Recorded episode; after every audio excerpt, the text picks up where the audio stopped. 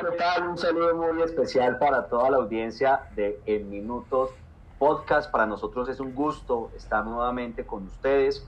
Una nueva semana, nuevo contenido, nuevos temas de análisis y queremos darle un saludo muy especial a toda la audiencia y a todos los seguidores que semana tras semana pues nos comentan y por supuesto comparten en sus redes sociales el contenido de este podcast, el espacio donde analizamos la realidad política, económica, social y cultural de Colombia y el mundo. Quiero darle la bienvenida, como siempre, a cada episodio a Julián Bernal Espina.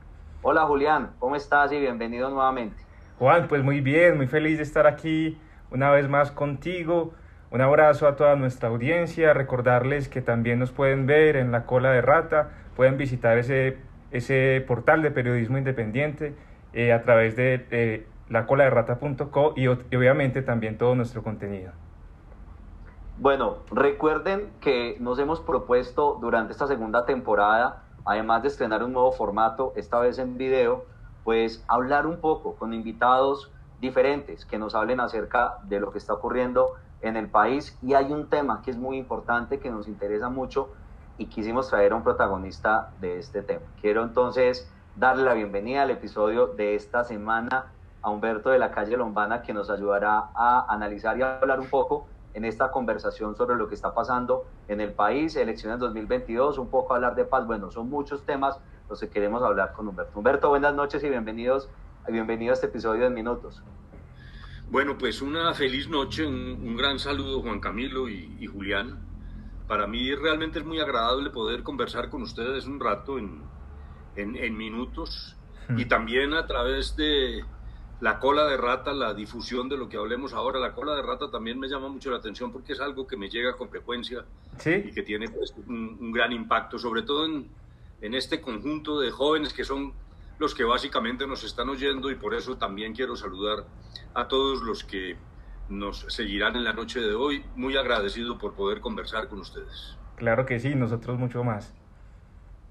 Bueno, a ti nuevamente gracias y entremos en materia ustedes están, y hablo de ustedes, hablo de la coalición de la esperanza. Quiero que hablemos un poquito de esa experiencia, sobre todo por el recorrido por los territorios de Colombia. ¿Con qué se han encontrado y qué es eso que más los ha marcado particularmente a Humberto de la Calle Lombana en ese recorrido por la Colombia profunda?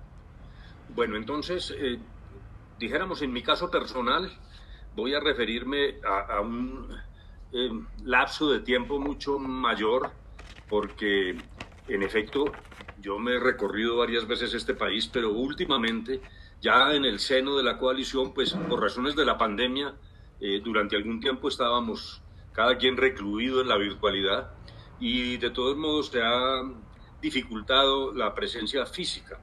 Pero eh, eh, lo que tú has dicho muy bien, Juan Camilo, ahí de todos modos un acopio de experiencias.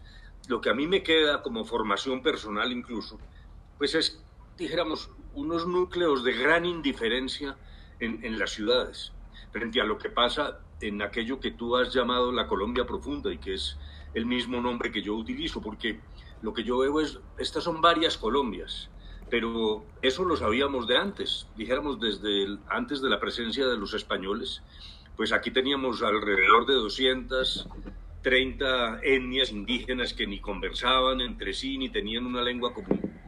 Pero persiste una cierta organización en la sociedad colombiana donde hay eh, eh, enormes eh, grupos de población totalmente olvidados, como si no existieran, privados de las elementales necesidades de la vida y hasta de la, llamémoslo, hasta de la propia ciudadanía. de, de, alguna manera uno ve, particularmente en los niños, una enorme dificultad para alcanzar, dijéramos, aquellos que en las ciudades sobre todo nacen en condiciones ventajosas, es, es, una cancha desequilibrada. El partido de Colombia lo estamos jugando los colombianos en una cancha desequilibrada. Algunos arrancan más adelante y otros durante toda su vida están pedaleando y no logran llegar al punto de salida de los demás. A mí me parece que esa es la lección más importante.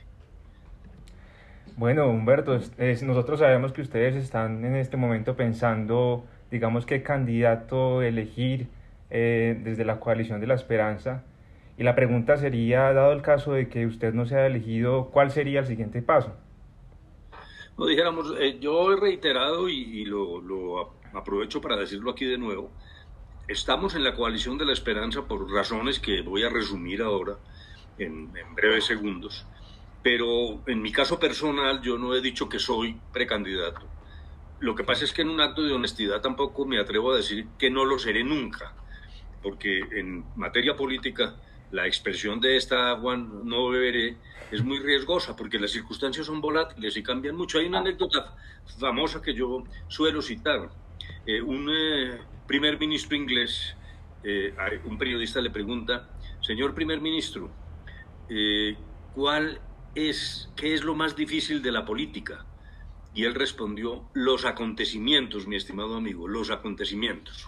Porque además estamos viendo en esta Colombia de hoy, eh, un alto grado de incertidumbre todavía en materia electoral. En la época del Frente Nacional, ustedes me imagino que ni siquiera habían nacido, ni, lo ni los que nos oyen. Pero uno no estudiamos, no estudiamos. tampoco somos tan jóvenes, tampoco. Cuatro años antes uno ya sabía quién iba a ser el presidente. Había una especie de fila india. Eso ya no existe y este es un momento donde se ha agudizado hay una proliferación de candidatos, etcétera. Entonces, dijéramos, la, la primera respuesta es ese elemento personal, pero antes de decir cuál debe ser el candidato, yo quisiera señalar más bien cuál es el perfil que en la coalición de la esperanza creemos que debe tener y que sea seleccionado, como lo hemos dicho mil veces, en una consulta popular abierta el 23 eh, de marzo del año 2022. Lo primero es que estamos ubicados en el centro un centro que yo suelo llamar centro audaz, progresista. No es el centro, algunos lo ridiculizan y dicen, no, eso es ni fu ni fa y, no, y nunca definen nada, pero nosotros lo que tenemos claro es que es desde una perspectiva de Estado de Derecho, dijéramos con las características del Estado de Derecho occidental, por mucho que tengamos carencias, hay una democracia llena de líos, pero que eh, responde, dijéramos, en términos de libertad, de respeto a la propiedad privada, etcétera, y que somos todos enemigos del populismo, de la demagogia. Lo que estamos viendo en Colombia es un desbordamiento de ferocidad y un deseo de atacar a los demás emocionalmente. Se ha perdido la reflexión pública. Entonces, lo primero que queremos decir es que desde esta coalición nos imaginamos un candidato que esté afincado en, en ese territorio del centro que sí existe. Es que hay unos que dicen, no, eso no existe, es una ficción. No, basta ver las encuestas. En todas las encuestas la gente dice, más del 60%, que son independientes y que quieren estar en el centro. En segundo lugar, eso significa, eh, digamos, eh, eh, huir, ya lo dije, de la demagogia, del populismo, de la insultadera, y trabajar sobre bases racionales, ciertas, con fundamento en elementos de carácter científico, que puedan garantizarle a Colombia cambio, incluso, insisto, cambio audaz, porque lo que está pasando ahora en Colombia es insostenible, esto no es viable. Luego sí se necesita un timonazo, pero no hacia los extremos, y me parece que ese eh, sería un cuadro, abreviando mucho, de lo que en principio es el perfil de lo que buscaríamos en la coalición de la esperanza, que además no es una lista cerrada, eso no es un club de unos señores que se les ocurrió entre ellos, allí solos, vetando a todo el mundo hacer una tarea política, no, aquí hay una invitación abierta a otras fuerzas en tanto y en cuanto estén, eh, dijéramos, ligadas a esos esos ideales que tiene, eh, que ha puesto en marcha la coalición. Luego, no, quien decide es la gente, en marzo lo decidirá y ahí se verá quién es el candidato. Hay un fenómeno muy particular, Humberto, que también queríamos preguntarte y es la explosión de candidatos. Hablamos hace unos días con Ariel Ávila y él nos decía que más o menos van 49 precandidatos, eh, digamos que más o menos finalizando el mes de agosto, porque por esa época recordemos que también muchos de ellos se fueron bajando aparentemente en una estrategia del Centro Democrático para apoyar un único candidato, ¿no? Eh, ¿A qué se puede ver esa explosión de candidatos presidenciales a un cargo que, pues obviamente en términos de poder es muy interesante, pero en términos de vida puede ser un poco agobiante? Sí, esa, bueno, me parece que es una muy buena reflexión. En efecto, alrededor de 49 candidatos. Tú lo dijiste muy bien, Juan Camilo, algunos se han bajado, pero otros se han subido y la noche que llega. sí, sí. Y recientemente. Imagínate que escuché que hasta el último día de, de, de, inscripciones va a haber un candidato. Alguien me contó una anécdota por ahí. Eso posiblemente va a pasar, imagínate. Es, es posible. Entonces, eh, eso yo digo que suscita una reflexión que tiene como dos miradas. Ustedes se acuerdan de la diosa Jano en, en Grecia, que tenía una doble cara. Una mirada al pasado y al futuro, y otra al futuro. Exacto, que, siempre debemos tener en cuenta en este tipo de reflexiones. Entonces, hay una visión eh, positiva que dice, hombre, eso demuestra que es una democracia vigorosa, y mientras más candidatos haya, sobre todo porque esto se basa en, en, en una especie de paradigma democrático, que en la práctica no es cierto, pero que es, dijéramos, lo que surgió de la Revolución Francesa, la idea de que todos somos iguales, y si todos somos iguales, pues todos podríamos ser candidatos. Y esa es, dijéramos, la, mirada positiva de quienes dicen, hombre, muy bien, eso que se meta todo el que más o menos quiera, y, eso se va decantando en, en, algo que yo suelo llamar el darwinismo político, que es que algunos van desistiendo y otros se pasan al Senado, lo que, lo que tú dijiste. Pero la otra mirada es la mirada preocupante y un poco escéptica, que yo suelo denominar con el nombre de el síndrome del hipermercado. A mí me ha pasado que uno entra a macro a comprar alguna cosa y está la abundancia de cosas que uno termina no, no siendo capaz de tomar una decisión y más bien se va a la tienda de la esquina y compra la, la librita de arroz ahí en la tienda de la esquina. Entonces, también puede ocurrir, y es mi preocupación, que ese, esa cantidad de candidatos lo que termina es anonadando al, al elector, que queda totalmente perplejo. Y, lo grave de esto en términos democráticos es que en una circunstancia de esta naturaleza la gente termina decidiendo por clientelismo o por el que mejor se viste o por la cosa mediática o por lo que digan las redes. Entonces yo sí creo que hay que, dijéramos, celebrar las candidaturas, pero en un ejercicio democrático selectivo hay que ir buscando dijéramos, eh, depurar esa lista, y no lo digo en términos de meritocracia elitista, sino en términos de posibilidades reales. Ahora, Juan Camilo dijo una cosa que yo comparto plenamente. El, eh, eh, el, que, quiere, el que piense ser presidente de la República o haya pensado, y comienzo por mí mismo, hago esta confesión, tiene que estar un poco loco, ¿no? Porque es que manejar este país es verdaderamente una cosa desastrosa. Entonces ahora todo el y que puedes aspirar a lo cual se suma, el, y, y, con esto termino esta parte, eh, lo que yo pudiera llamar la, la idea de la presidencia convertida en mango bajito. Para decirlo de manera brusca, con, con respeto, no se trata de polemizar, la gente dice, bueno, pues si el doctor Iván Duque pudo, ¿por qué no yo? Entonces eso, va incentivando. Además de, otros eh, elementos ya de tipo eh, dijéramos, del funcionamiento del sistema político, la financiación para las campañas previas, o sea, para las consultas, y la figuración. Entonces, eh, eh, el que diga que es candidato se siente con derecho a regañar a los periodistas si no lo llaman a preguntarle sobre todo los acontecimientos del día a día. Me parece que todo eso es una mezcla de lo que está pasando, pero para resumir, dijéramos que por fortuna yo creo que es una cosa pasajera, pero los grupos y movimientos políticos sí deberían hacer un esfuerzo de ir concentrando, eh, dijéramos, hay mecanismos de selección, no necesariamente consultas populares eh, antes del 23 de marzo, pero hay algún tipo de acciones. El Partido Verde está en un proceso de esa naturaleza. En el pasado, el, eh, Álvaro Uribe, el Centro Democrático, lo que hizo fue lo que pudiera llamarse en términos cinematográficos los Juegos del Hambre, que era que hacían unas encuestas y cada semana salía uno. Algún tipo de mecanismo de eso sí debería ayudar a, a facilitarle al elector, dijéramos, la, la, toma de decisiones. El asunto es que les ha funcionado, ¿no? Al Centro Democrático, porque lo que, uh -huh. lo que nosotros hemos conversado aquí en Minutos Podcast es que lo que está pasando con el candidato o, o precandidato anunciado y la sumatoria de los otros precandidatos que ya habían anunciado su interés, pues parece que responde a una estrategia, ¿no? Entonces creo que por esos lados son muy expertos en ese sentido. Es, es, exacto, es posible. Y además, eh, eh, lo mencionaste, nuestro coterráneo, el doctor Oscar Iván Zuluaga, yo creo que hay que reconocerle que es un candidato poderoso, ya obtuvo un volumen de votos importante. En política los viejos dicen que eh, votar crea hábito y que el que vota una vez por una persona seguramente será, seguirá repitiendo ese voto a no ser que se, se decepcione. Pero claro, también tiene unos elementos negativos, lleva sobre los hombros pues claro, una agitada vida política, pero hay que reconocer que es un personaje importante.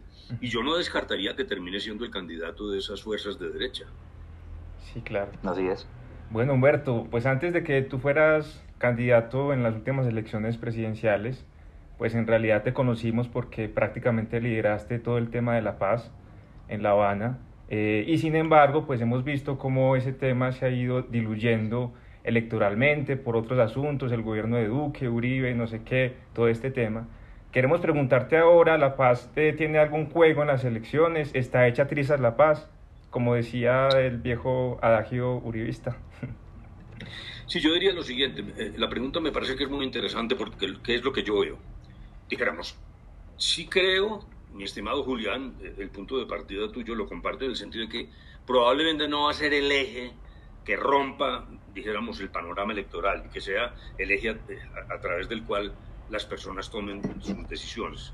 No lo creo, pero incluso lo digo más bien desde lo positivo, eh, porque recientemente, hace dos o tres días o algo así, una última encuesta muestra que las prevenciones frente al acuerdo de paz que fueron definitivas en el 2018 han, han, han perdido ubicación. Es algo importante. La gente sigue, claro, pendiente de lo que pasa allí, pero incluso, repito, con menos resistencias. Ah, yo, hay cada vez más personas que dicen, hombre, ya está bien, dejen la peleadera. Eh, el país no, no se lo entregaron esos tipos que estaban en La Habana eh, a las FARC, que era lo que decían, que le íbamos a entregar el país a las FARC, lo cual hoy es un chiste. Es decir, 50 mil votos y que vayan cinco señores al Congreso. Dígame cuál es la decisión crucial que depende hoy en Colombia de las FARC, o que íbamos para Venezuela. Para Venezuela también se llega por la derecha. Luego yo creo que más bien ha disminuido la resistencia, es lo que yo creo. Eh, sin dejar de, jugar un, papel importante.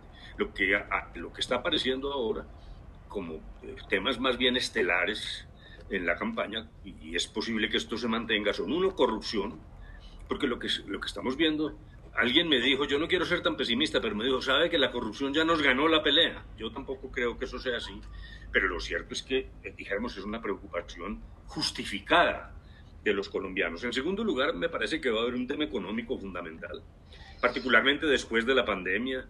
Todavía no se han recuperado los niveles de empleo anteriores. Eh, hay un tratadista que dice aquí no ha habido todavía realmente recuperación, sino rebote, porque lo que está pasando con la economía es que viene descontando el terreno perdido, pero crecimiento real neto a partir de las cifras prepandemia no, no, no está apareciendo todavía. Y por último, el tema de seguridad porque ya en el pasado cuando se hablaba de seguridad la gente pensaba en las guerrillas y, en unas modalidades urbanas. Eh, ya dijéramos, eh, persisten guerrillas, pero no tienen la capacidad de poner en jaque al Estado. La, verdadera guerrilla eran las FARC. Y el momento en que se toman a Mitú, que era una capital de departamento, cambia la técnica de la guerra de guerrillas a una guerra de movimientos con presencia masiva de combatientes, eso ya no existe. Digan lo que digan, eso se liquidó en La Habana, digan lo que digan. Aquí no hay un ejército capaz de poner en jaque al Estado, pero siguen perturbaciones guerrilleras como el ELN o también las bandas organizadas, todo el tema de las economías ilegales.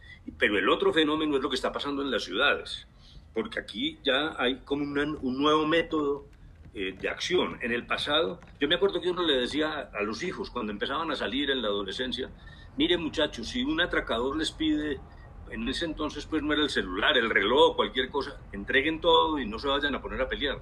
Pero es que lo que estamos viendo ahora es un método distinto, porque o primero te disparan y además aparecieron las armas de fuego, ese no era la modalidad de los atracos en las ciudades, y disparan primero o, peor aún, disparan también después. Quitan el celular y lo que estamos viendo incluso es eh, agresiones por la espalda, es decir, es una cosa realmente muy brutal, que es una nueva metodología que ya no puede explicarse como el atracador suelto que anda por ahí por las calles, sino que verdaderamente hay unas organizaciones dedicadas al crimen urbano y yo creo que ese también va a ser un elemento central en la política y ahí hay que estar en guardia porque eh, la tesis, eh, dijéramos, predominante es la derecha está con la seguridad y la izquierda con los derechos humanos y con la paz. No, uno puede tener una posición de centro, de centro izquierda, pero entender que el deber del Estado es garantizar la vida y la tranquilidad de las personas y tener una política eficaz dentro de un marco de derechos humanos, claro está, sin los abusos policiales que hemos visto en los últimos días, pero que garantice un mínimo de tranquilidad, cosa que no se está viviendo en las ciudades, por lo menos aquí desde Bogotá, lo que la gente siente es realmente ya temor de salir, hay abaleos, es una situación muy descontrolada realmente. Eh, a propósito, a propósito que, mencionas el tema de los contextos urbanos en Colombia, Eh, hay una pregunta que tampoco queremos dejar de pasar en este episodio a propósito de esta conversación y es el tema de las protestas, que sin lugar a dudas las protestas, si bien hay reivindicaciones, digamos que agrícolas o rurales, en todo este amasijo de, de, reivindicaciones que pudimos observar en las protestas en el país en los meses, hace cerca de dos meses, en el mes de, de mayo del 2021. Quería preguntarte acerca de ese tema de las movilizaciones y de las protestas. Ustedes digamos, eh, como políticos, cómo perciben el tema de las protestas y si van a jugar un papel importante en el próximo año, porque en este momento parece ser que el país olvidó de que se dieron algunas protestas, o por lo menos el imaginario colectivo, porque pues obviamente hay unos movimientos que siguen con sus reivindicaciones, pero el tema estuvo muy álgido los meses de mayo, casi que empezando junio, pero el tema tiende como a, disminuir. ¿Creen ustedes, o desde tu punto de vista, crees que el tema va a volver a subir iba a ser determinante, eh, digamos que a portas del proceso electoral del 2022? Yo pensaría que probablemente sí, eh, porque me parece que lo que ha ocurrido, en efecto, eh, hay una especie de desvanecimiento, mi estimado Juan Camilo, de la protesta, en el sentido de que los focos de la opinión no, no, no estamos en ese clímax que tú describiste para los meses mencionados, que entre otras cosas hay que aprovechar para corregir algo, porque la gente piensa no, eso es la pandemia, no. Recordemos noviembre del 19. Ahí hubo las grandes movilizaciones, que lamentablemente manchadas al final por vandalismo, pero el, fenómeno es un fenómeno mucho más profundo que, eh, que subsiste porque las raíces, que no son solo económicas, yo pienso que jóvenes hay lo primero que veo en los políticos es todo político anda, eh, dijéramos, arrastrándole el ala a los jóvenes, como tratando de seducirlos. Los jóvenes hay de, eh, de muchas condiciones y existenciales. Eh, cuando se habla de ingreso a la universidad, eso es recibido por un grupo de jóvenes. Cuando se habla de casa sin cuota inicial por otro grupo, hay incluso muchos muchachos ahora que no quieren tener casa, que se mueven más. El, trabajo se ha vuelto muy volátil, hay una cosa posmodernista donde la gente ya no quiere envejecer en un puesto y está cambiando permanentemente, luego hay, dijéramos, una, una mirada. La otra es, eh, dijéramos, un grupo que ni siquiera puede llegar a la universidad, que le, ha, tenido que desertar de su colegio y una franja eh, absolutamente abandonada, como lo decía yo al principio, casi carente de ciudadanía, frente a la cual la interlocución es difícil porque carece de liderazgos y es un, un fenómeno ahí tremendamente explosivo. Yo creo que ahí, ahí concurren varias rupturas. Dijéramos, una ruptura, pues es obvio, esto, en este punto no estoy diciendo nada original, es, eh, dijéramos, jóvenes que, que, encuentran que el Estado o el gobierno o las instituciones o como las queramos llamar, eh, no, no le ofrecen nada. Son jóvenes que piensan que no hay futuro, que dijéramos, eh, los caminos de desarrollo personal y familiar han, han sido truncados. Eh, y eso genera pues las insatisfacciones que sabemos. Pero hay otra ruptura que me parece muy interesante, que es la crisis de las instituciones, porque en buena parte las protestas eh, ocurren en un escenario distinto al que tradicionalmente desde el nacimiento del parlamentarismo se pensaba que era el escenario de las grandes discusiones. La idea era, mire, todos tenemos derechos y somos iguales ante la ley, pero como no todos podemos decidir cuando las sociedades fueron creciendo y se hicieron más complejas, pues aparecen los congresos. Entonces allá uno vota por unos tipos que se supone que lo representan a uno. Eso se rompió. Esos congresos no están representando a la gente, representan unos intereses. No es que sean inocuos, toman unas decisiones muchas veces equivocadas, pero la lucha política y la, confrontación de intereses está, teniendo lugar fuera del Congreso. Un elemento, una manifestación son estas protestas, que son una forma de actuar, incluso de presionar a las instituciones en un escenario que no era el que aparecía como diseñado en la mente de quienes originaron esto que llamamos democracia representativa. Pero otro, pongamos un ejemplo, las movilizaciones campesinas, no las urbanas que terminan en vandalismo, las de los, de los cafeteros, etc. Fíjense que terminan generando sus propias mesas de negociación, llamémoslas ad hoc. O sea, eso no va al Congreso. El Congreso está ausente y las decisiones se toman allá. A lo mejor hay que echar una ley, entonces se le lleva al Congreso una ley ahí para que la vale. Pero ahí no está la efervescencia de la democracia. Entonces, el estudiantil también se vio afectado en su momento. El estudiantil. el movimiento estudiantil desapareció. Porque todo lo que significaba eh, alternatividad se asimilaba a la violencia. Claro, no quiero ser ingenuo, si hay también vandalismo, pedreas, etc. Pero lo que ha ocurrido es que esta sociedad entró a ser como la República del Silencio. Yo creo, como tú lo adviertes, y estoy firmemente convencido, que con todos los problemas y, la mancha de violencia, sí es verdad que el, el acuerdo de La Habana en la medida en que desmovilizó ese ejército que usaba las armas y que era el más antiguo y el más poderoso militarmente, le permitió cierto respiro a la sociedad, por mucho que ataquen el acuerdo, y que, pues, claro, es legítimo que lo ataquen, pero uno de los elementos es que si hay una, una eh, democracia que, que, respira mejor, que, eh, que, entiende que sí hay un derecho a la movilización, que naturalmente siempre dijimos en La Habana que era movilización pacífica, allá hay también unas discusiones sobre dónde está el límite de lo que es pacífico y no lo es, eh, pero dijéramos eso lo podemos tocar más adelante, porque quiero agregar una tercera reflexión, porque simultáneamente con lo que estamos viendo, yo creo que unos de los elementos juveniles en, en, estas manifestaciones de insatisfacción también tienen que ver con una nueva cultura. A mí me parece que hay como una especie de renacimiento del París del año 68. ¿Por qué? Yo marché en noviembre del 19 y lo que yo veía es, claro, reivindicaciones materiales, la universidad, el desempleo, etcétera. Eso es evidente, no, no, no podemos ser tontos para negarlo pero una nueva visión de la vida. Muchos jóvenes lo que decían es, ¿cuál es mi papel en la vida? Mi papel no puede ser simplemente estudiar para competir, meterle codo a los compañeros, a ver si me contratan en una multinacional y entonces termino consumiendo y consumiendo y consumiendo, cambio carro cada año y quiero tener las cosas más refinadas. Eso es lo que está cambiando también.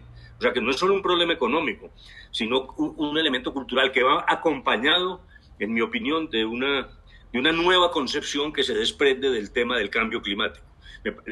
Lo que hizo el, el terror a la destrucción nuclear en la época del existencialismo francés, lo está haciendo ahora es la salud del planeta, es decir, la circunstancia de encontrar que es la especie humana la que está en juego y en jaque. Y yo creo que eso ha cambiado la mentalidad y ha recogido como lo dije, elementos de contracultura que venían de antes y que yo creo que también están impregnando sectores de la juventud, no todos, porque repito, el peor error es homogeneizar esto que tiene muy distintas manifestaciones, pero yo creo que ese es un elemento también importante. Incluso me atrevería ahí a mencionar como otro sector y es, y es el sector de, digamos, el feminismo y el papel de las mujeres, ese, ese, ese cambio de rol que ha jugado las mujeres en, en la sociedad. Incluso eh, hace, por estos días recordaba una, una, imagen que tenía en mi mente justamente de la Facultad de, de, Ciencias Jurídicas de la Universidad de Caldas, ahí sobre la de Santander, de donde usted es egresado, Humberto, y había, recuerdo, una pancarta hace por ahí un par de años muy grande que decía, ¿la revolución es feminista o no lo es? Y yo creo que también ahí hay un papel bien importante de cómo el rol de la mujer ha jugado un papel determinante, crucial y justamente pues, protagónico y de, liderazgo en todos estos procesos de transformación y de movilización. A mí no me queda duda y eso me permite eh, señalar lo siguiente. En La Habana eh, se adoptó el llamado enfoque de género. Incluso eso no, no, estaba presente en la mesa al principio, afloró después. Incluso tuvimos que revisar lo negociado cuando nos dimos cuenta que había una realidad en Colombia y es que la mujer colombiana ha sido mucho más victimizada, porque no solo lo es como madre o como esposa o como hija, sino también por ser objeto de la violencia sexual. Luego, el enfoque de género, de alguna manera es una cosa bastante simple. Lo que se hizo fue un acuerdo que priorizara justamente aquellos sectores más victimizados, y entre ellos las mujeres, o y también las, las comunidades de identidad de género diversa, que han sufrido persecución permanentemente. allí ocurrió una cosa enormemente grave, y yo quiero ser muy categórico en esto. De ese enfoque de género se pegaron fuerzas oscurantistas para inventar la leyenda de que eso no era el enfoque de género, sino lo que llaman ideología de género, que nosotros lo que queríamos era destruir la familia, la familia occidental, que era una cosa corruptora. Hubo unos eh, eh, eh, tweets en, en, las redes sociales que decían que sobre La Habana había caído un rayo homosexualizador. Hágame el favor. Primero es una discriminación a los homosexuales, pero en segundo lugar, una cosa absolutamente delirante. Esos señores del Centro Democrático le hicieron mucho daño al progreso de la búsqueda de la igualdad de género, porque asimilando maliciosamente una cosa con otra, renació una idea vieja que venía del pasado y que hay quien la profese hoy, porque en la mesa afloró afloró por cuenta de quien era el procurador general en ese momento, que era la tesis de que las mujeres tienen que estar para lo que en Alemania se llamaba hace siglo y medio las tres CAES, que era niños, cocina y iglesia, o sea, kitchen, eh, kinder y cuche. Esas son las tres CAES que eran lo que mantenía amarrada a la noción de género para que la mujer fuera parte de la servidumbre en beneficio de los hombres. Eso volvió a aparecer aquí claro, algunos no lo dicen de manera tan franca. En la mesa sí lo dijeron cuando después del plebiscito discutimos esto. Y ese es un peso que lleva sobre los hombros el centro democrático que maliciosamente se inventó la teoría de que estábamos destruyendo la familia en La Habana para que renaciera ese, ese estigma y, y, esa discriminación contra las mujeres y contra personas de identidades diversas, no binarias. Muy interesante eso y todo lo que nos has compartido en realidad es como una especie de abreboca, ¿cierto? También de este tu último libro. Uno puede hacer paralelos muy interesantes entre lo que cuentas aquí y lo que cuentas aquí también. Incluso lo que acabas de decir, lo que dijiste hace un momento sobre a Venezuela también se llega por la derecha y que es una especie de crítica que también le haces al gobierno de Duque sobre esa especie de dictadura blanda que se está creando, eh, mm, digamos que sin quererlo, pues. Entonces me parece muy bueno y, y esperamos que la gente que nos oiga vaya, vaya y lo compre de una vez eh, y que, bueno, es un libro que se lee también dispersamente, como su título, eh, se llama Memorias Dispersas. Queríamos también leer un poco de, este libro, del comienzo, que me parece muy chévere. Pienso en este libro como una colección de instantáneas, momentos tan desilvanados como la existencia misma, como ese caldo de anzuelos que es la memoria. Eh, muy interesante esto hablando de la memoria porque yo creo que con este libro pues contribuyes a la memoria histórica del país. Cuéntanos una anécdota del libro para que vayamos a comprarlos y que nos firmes el libro también. Y, además que, y además que también nos explique, yo le sumaría otra, una, una segunda anécdota, una de esas anécdotas que explique un poco el momento histórico que hoy está viviendo Colombia ahí te pedimos dos anécdotas. Bueno, entonces yo diría lo siguiente. Lo primero es que es, el, libro no es un libro de esos que hacen de campaña política, que generalmente son unos ladrillos. Bueno, yo hice un libro en mi primera campaña. Yo creo que no fue tan ladrillo, pero bueno, eh, los lectores dirán, pero no. Este es, es un libro que contiene elementos de memoria, si ese es parte del título, pero nunca quise que fuera tampoco las memorias, porque a veces son unos ejercicios de vanidad narcisistas, mi abuelo era fulanito, mi padre, nací en tal parte, eso no lo trae el libro en el sentido de que no, no se trata de una especie de, de, deseo de girar alrededor de uno, ni tampoco es como un testamento, como personas que dicen, hago mis memorias porque ya me voy a ir. Yo, uno nunca sabe cuándo se va a ir de este mundo, pero ese no es el propósito. Por eso le agregamos dispersas, para que apareciera lo que en pintura pudiera llamarse un collage, que toma muy distintos materiales eh, y reflexiones en, en, distintos momentos de, de lo que ha, ha, sido mi vida. Yo arranco incluso desde Manizales, desde la eh, tertulia Las Trece Pipas, eh, explico un poco de qué manera me fui interesando en temas, llamémoslos intelectualongos.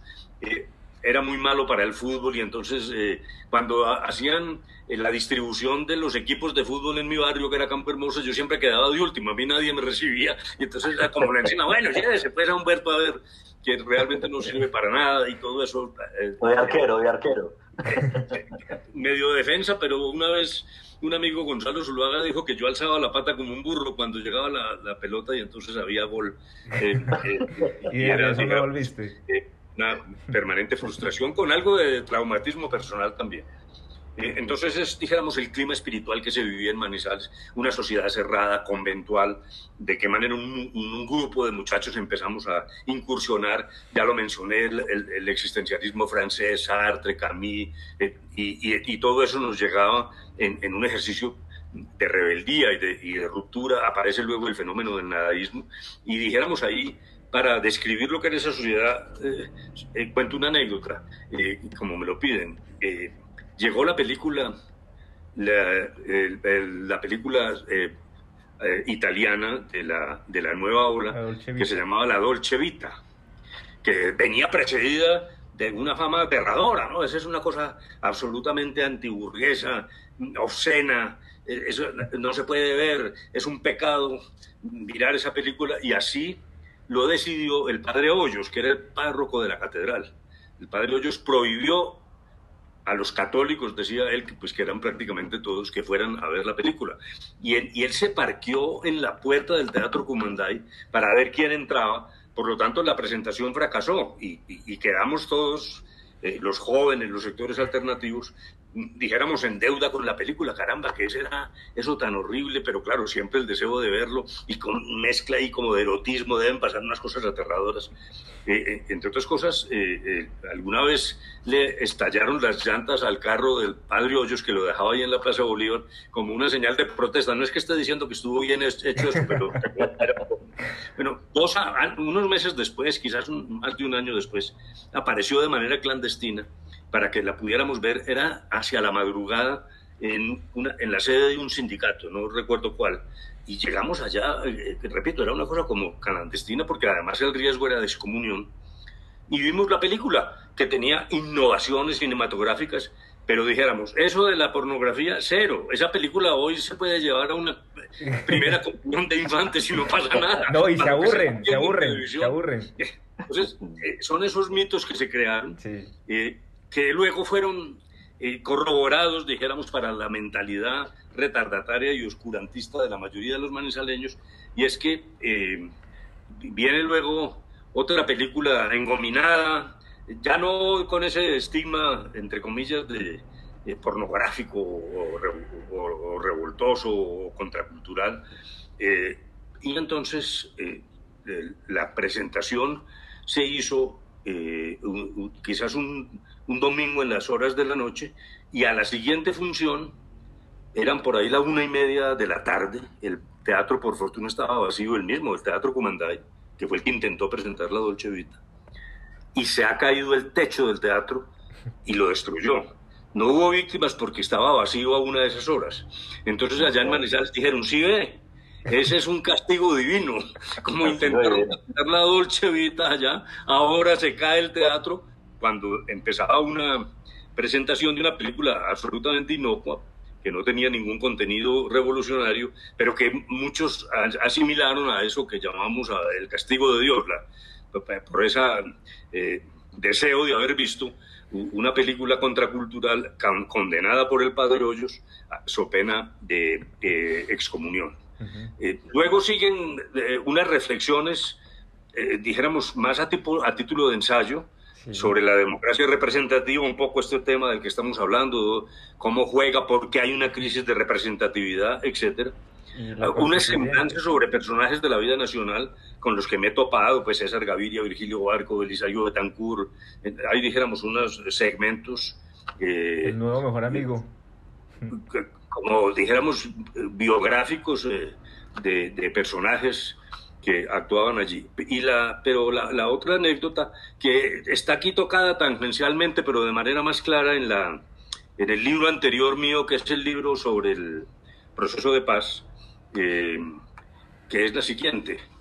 Eh, cuando empezamos las conversaciones, eh, las, las FARC venían como tras ocho o más años de silencio, aprovechando la presencia en la mesa como para echar el discurso y la retórica permanente y empiezan las sesiones retórica, retórica.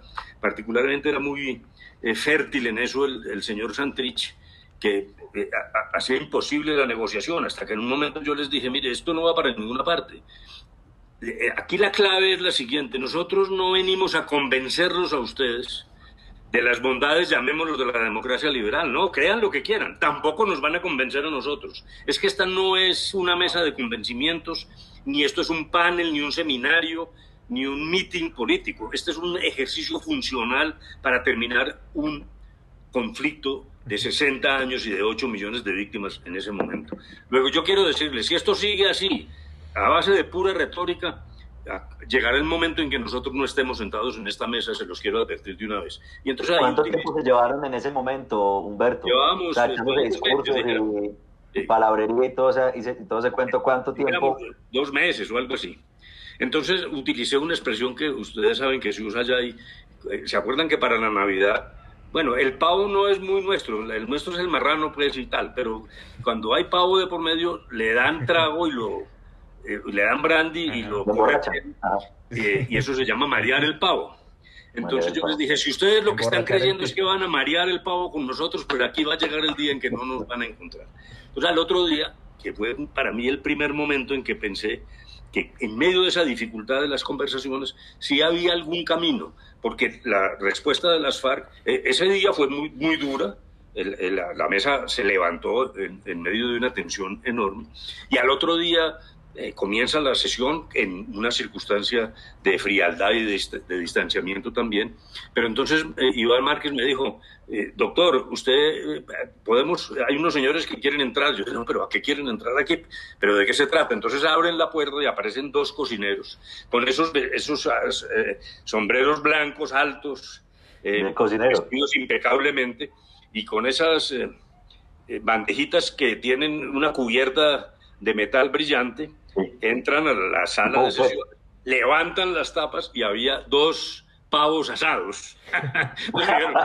romper el hielo, aquí traemos los pavos, que es la garantía de que realmente si queremos entrar en las... Ya mareados, ya mareados. Ese fue un momento muy interesante, muy interesante. Qué maravilla.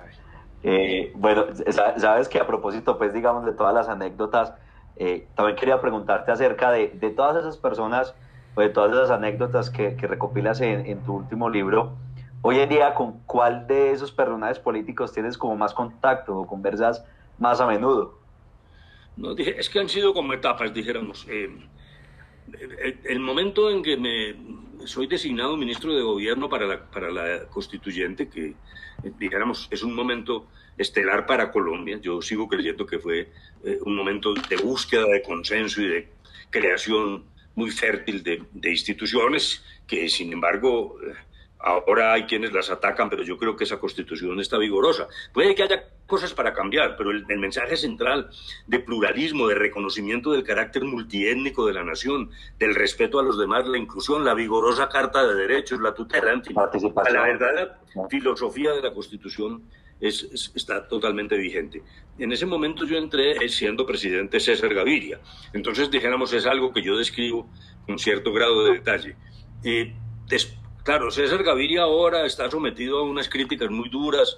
Eh, eh, esa tarea de estar manejando un partido lleno de manzanillos y con algunas personas muy corruptas, pues lamentablemente creo que desdibujan, pero la visión en la que yo quiero concentrarme es en realmente la calidad estadista que en su momento tuvo César Gaviria. Esa es, dijéramos, una cosa para recordar. Virgilio Barco, a mí me parece, en medio de todas las críticas y hasta el olvido, más que críticas, olvido, fue un, presidente sustancial en Colombia. Entre otras cosas porque eh, tenía claridad de metas y una gran valentía él sabía que en ese momento el gran problema de Colombia estaba ligado al narcotráfico y realmente nunca se echó para atrás. Era un mandatario que tenía claro el camino y que la enorme capacidad de resistir frente a las presiones eh, no estaba como una veleta acomodándose a las circunstancias. Yo le brindo un homenaje también a Belisario Betancourt, que también, eh, dijéramos, ha sido o fue tremendamente atacado por sus decisiones frente a la paz, pero él fue un precursor. La idea estabilizario de Tancur era que las guerrillas eran producto de un solo de lo que llamaban causas subjetivas. No, esos son unos tipos que se organizan, seguramente de Moscú les mandan plata, pero eso es una cosa desarraigada de la realidad. El primero que cambia el paradigma es Betancourt. Dice, no, claro que hay organización, claro que hay elementos políticos, claro que hay guerra fría, pero también en Colombia hay unas inequidades que si bien es cierto, en mi opinión no son eh, eh, causas directas y objetivas de la violencia, sí son coadyuvantes sobre todo en el plano de la consecución de, recambio de guerrilleros jóvenes, etc. Y bueno, hay eh, más, naturalmente, Juan Manuel Santos, que es que, dijéramos, en, esta última etapa, pues con el que más he tenido eh, interlocución, pues obviamente por razón del acuerdo, pero son semblanzas que tienen un elemento, llamémoslo subjetivo, eh, pero que también eh, son el, aprovechamiento de esas personas, como ustedes lo dijeron, para dejar allí como huellas históricas. Y luego vienen una nueva tanda de, de ensayos, de reflexiones, algunas incluso hasta graciosas, y termina, el libro termina con un ensayo sobre lo que yo llamo allí no la muerte, sino las muertes, porque allí lo que trato de decir es que nada hay más democrático que la muerte, porque finalmente pues allá llegamos todos, aun cuando la allá vamos todos la parca a veces discrimina porque de pronto se lleva, uno cree que vamos todos en fila, pero de pronto aparece que la parca se salta a la fila y coge unos antes de tiempo. Pero mm, lo que yo quiero decir allí es que a partir de esa homogeneidad de la muerte, sin embargo hay circunstancias muy distintas en las muertes. Y entonces digo que hay unas muertes más indignas que otras. Y en fin, pues no les voy a contar el libro para que más bien lo compren y ya listo firmarlo, ¿no?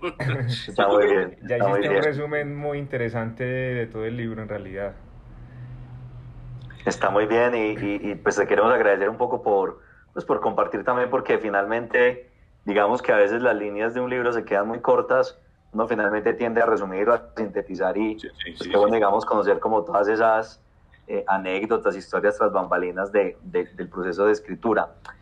Eh, Julián, por ejemplo, eh, digamos que él es un escritor en formación. En formación, eh, de formación. Y siempre en formación, y siempre que, pues, que tenemos aquí invitados, Ariel Ávila también hace poco publicó su libro y le preguntamos por este tema. Un poco preguntarte también e, ese oficio de, de, ser escritor y sobre todo de escribir sobre temas políticos. Nosotros reflexionábamos cuando preparábamos esta conversación que casi que Humberto de la Calle es de los últimos eh, ¿cómo decirlo, Juli? Bastiones los últimos políticos, literatos, Colombia representaba eso con Miguel Antonio Caro hace, siglo, hace un siglo. Y ahora es que es escaso, pues prácticamente Alejandro Gaviria solamente y, tú, pues comparten ese, ese, doble rol, digamos, de ese Jano. Sí, así es. No, yo diría que en mi caso es, básicamente sí es una pasión. Eh, desde de joven yo quería ser escritor de literatura y no lo logré porque pues no tengo las capacidades. Hay, por ahí hay unos poemas que por fortuna no circulan y son están perdidos en la bruma porque me daría vergüenza hoy. Y yo y escribí unos cuentos y bueno, algún ejercicio propiamente literario, pero ¿qué, pasa? Que la vida lo va llevando a uno muchas veces por donde uno no, no se da cuenta. Entro a estudiar derecho, termino la carrera de derecho pues había que conseguir la práctica para el mercado y entonces uno termina escribiendo pesadísimos memoriales de abogado o sentencias, pues mi primer cargo fue juez en Salamina y entonces se va olvidando eh, eh, esa pasión inicial y a lo mejor también, repito, sin las habilidades técnicas que son necesarias. Pero entonces eso lo he reemplazado con, con este tipo de escritura, entre otras cosas porque, eh, mira, los anglosajones todos escriben es decir, no hay ministro que no cuente qué fue lo que le pasó, porque eso enriquece el patrimonio histórico y cultural de una nación. En Colombia no se suele escribir. Quienes tienen responsabilidades políticas más bien se quedan callados y no, no hablemos de eso. Entonces yo creo que eso hay que cambiarlo. Ahora hay una proliferación de libros sobre historias recientes que me parece muy satisfactoria. Han salido libros, dijéramos, en esta misma línea de, recuperar eh, experiencias con, en mi caso, con un, tinte, llamémoslo de cierta inspiración, en otros casos una cosa mucho más rígida de carácter económico o historiográfico, pero ese es, dijéramos, el primer elemento. Y el segundo, pues, eh, dijéramos, la, la disciplina que eso implica, porque escribir es realmente muy difícil. Bueno, yo me imagino que Julián lo sabe perfectamente. En el caso del, de mi libro anterior, que por aquí lo tengo, eh, que es este, el de Revelaciones al final de una guerra. Este libro, que es el de la, del, recuento de lo que se hizo en La Habana, es producto de notas personales que yo tomaba todos los días, tanto en la mesa. Yo eh, cuando era estudiante tomaba apuntes y aquí reviví eso, tanto en la mesa como por las noches. Yo reconstruía, dijéramos, lo que había ocurrido en el día, de tal manera que este es un elemento de reconstrucción de historias y, y, reflexiones absolutamente fidedignas de lo que ocurrió. Eh, y aquí el de, el de Memorias Dispersas, pues, que es el que tú tienes ahí, Julián, sí, aquí hay escritos anteriores eh, que, que simplemente los he incorporado en este momento en la medida, repito, en que hay una cierta dispersión deliberada eh, en el ánimo de, de transmitir qué es lo que uno quiere. Ahora, muchas veces escribir, sobre todo cada día más con las redes y los elementos de, de, comunicación electrónica, en fin, pues va perdiendo un poco el impacto de los libros. Uno a veces se siente más como, eh, el, como un marinero que tira una botella al mar con un papelito adentro a ver dónde va a caer y, a ver dónde cae. Y que alguien la leerá algún día. Aquí cayó uno. Humberto, aquí cayó uno. a ti, a ti ya no te pasa Pero es un poco un acto de, de cierta manera también es un striptease, ¿no? De alguno se, eh, se desnuda frente al ignoto, desconocido y escaso lector y muestra, dijéramos, los, eh, las estribaciones del alma personal y del, y del intelecto, con, siempre con la esperanza de que le lleguen a algún destinatario. Esa es justamente la, la pasión de esto, pero uno, en mi caso, y creo que uno no escribe pensando en el rédito económico, que es escaso, es prácticamente inexistente, ni en crear pues un alboroto que porque sale el libro y entonces se convierte en, en un bestseller, sino en un proceso más humilde de, de, recuperar también la memoria, que es la memoria de uno, igualmente vertida en, en un libro, que es realmente de lo que se trata. Así es, muy bien. Bueno, no, pues eh, Humberto, agradecerte eh, por este espacio que nos brindas en este episodio de Minutos Podcast. En principio, eh, teníamos pensado un episodio de entre 20 y 25 minutos, pero sinceramente. De preguntas muy rápidas para no quitarte a rodar, el protagonismo. Porque la verdad es que la conversación, como decimos en Colombia, estuvo muy sabrosa y te queremos agradecer. Muchas pues, gracias. primero por la generosidad de, regalarnos este tiempo eh, y conversar un poco acerca como de tantos temas del país, pero también, digamos, como de temas tan íntimos. Yo creo que, que es muy valioso y que vale la pena y sobre todo, pues como te decíamos al principio, esto es un programa eh, que tiene una audiencia, en su mayoría gente joven, y pues qué bueno que, que, los jóvenes también conozcan acerca no solo del Humberto, el que fue protagonista en el proceso de paz, sino tantas historias y tantas anécdotas que hay detrás, pues de todo, digamos, una vida de, de, de éxitos, pero también de liderazgo en pro de, de los colombianos. Eh, yo quisiera pues como hacerte una última pregunta para ir cerrando este episodio y es, eh, bueno, uno lo puede, lo puede leer entre líneas entre, entre cada una de las posturas que tú asumes acerca de, de lo que es la realidad de Colombia y quería preguntarte por el futuro. ¿Eres optimista con el futuro del país? Pero yo creo que primero viene el sufrimiento y la tierra prometida sí existe, pero primero hay que pasar el Nilo. Yo veo que esos 49 candidatos, bueno, no generalicemos, la mayoría están en una cosa que es un poco endeble que es como en un proceso de seducción, un poco lo decía frente a los jóvenes, es inventándose las fórmulas, yo sí tengo aquí la varita mágica, yo voy a arreglar esto y lo otro. Y claro que la política tiene un elemento de esperanza también, y eso no se puede perder de vista. Pero yo creo que lo que nos viene de inmediato, una década, década y medio, es una década de dificultades y de sufrimiento.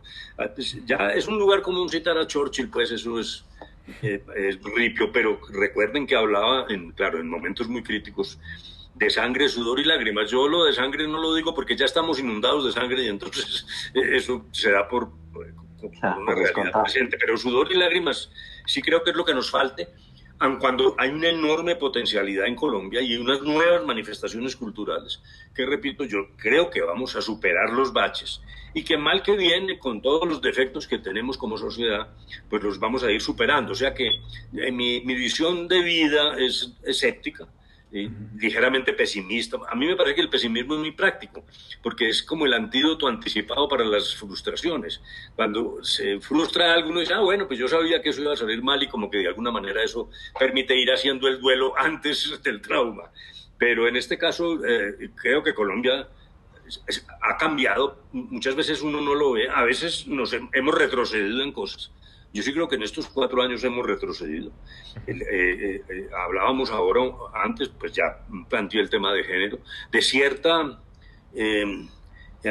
aut- eh, autoritarismo disimulado. Yo no voy a decir que el actual gobierno esté, presidido por Pinochet, eso no es cierto, eso no lo voy a decir y sería una irresponsabilidad. Pero no sí noto un reflejo mm, au- autoritario, como una especie de deseo, entre comillas, moralizante de hacerle hacerle bien a la gente contra su voluntad, lo cual es realmente una cosa totalmente paradójica.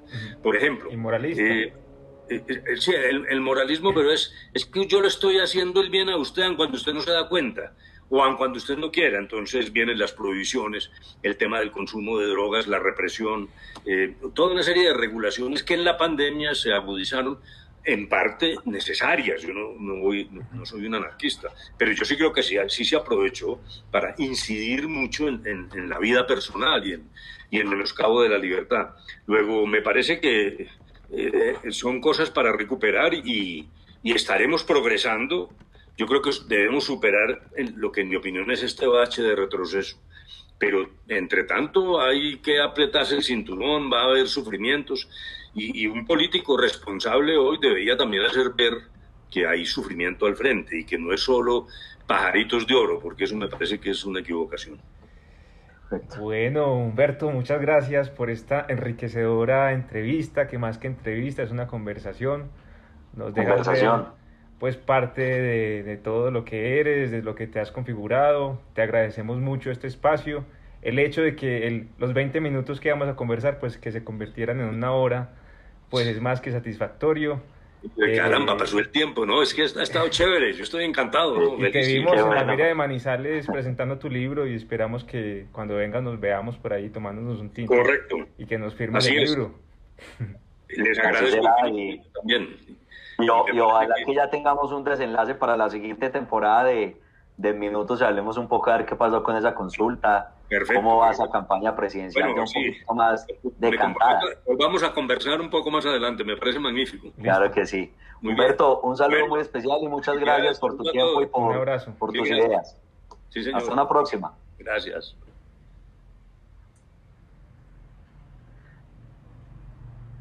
Bueno, Juan, bueno, muy bien. Adelante. Quedamos felices, ¿no? Sí que sí, que yo era por, por molestarte. Muy interesante, ¿no? Sí. La verdad es que quedamos muy, muy interesados y, y pues bueno, en la conversación yo creo que, que, Humberto de la Calle es de esas personas, yo realmente lo considero un demócrata y creo que, que le aporta una visión desde su experiencia, su trayectoria de vida, eh, sus logros eh, profesionales a la historia de Colombia. Yo creo que la historia de Colombia tiene que hablar eh, en muchos momentos de, de, de, este personaje, pese a que no ha sido presidente eh, pero pues que seguramente le ha aportado mucho en términos políticos, en términos eh, democráticos, en términos de, de reconciliación a, a, una sociedad como la colombiana. Entonces, pues queríamos traerles, o quisimos traerles mejor, este episodio cargado de muchas anécdotas, de muchas historias, pero sobre todo de muchas reflexiones sobre la paz, esa paz que tanto queremos los colombianos, esa paz que tanto hemos buscado y que infortunadamente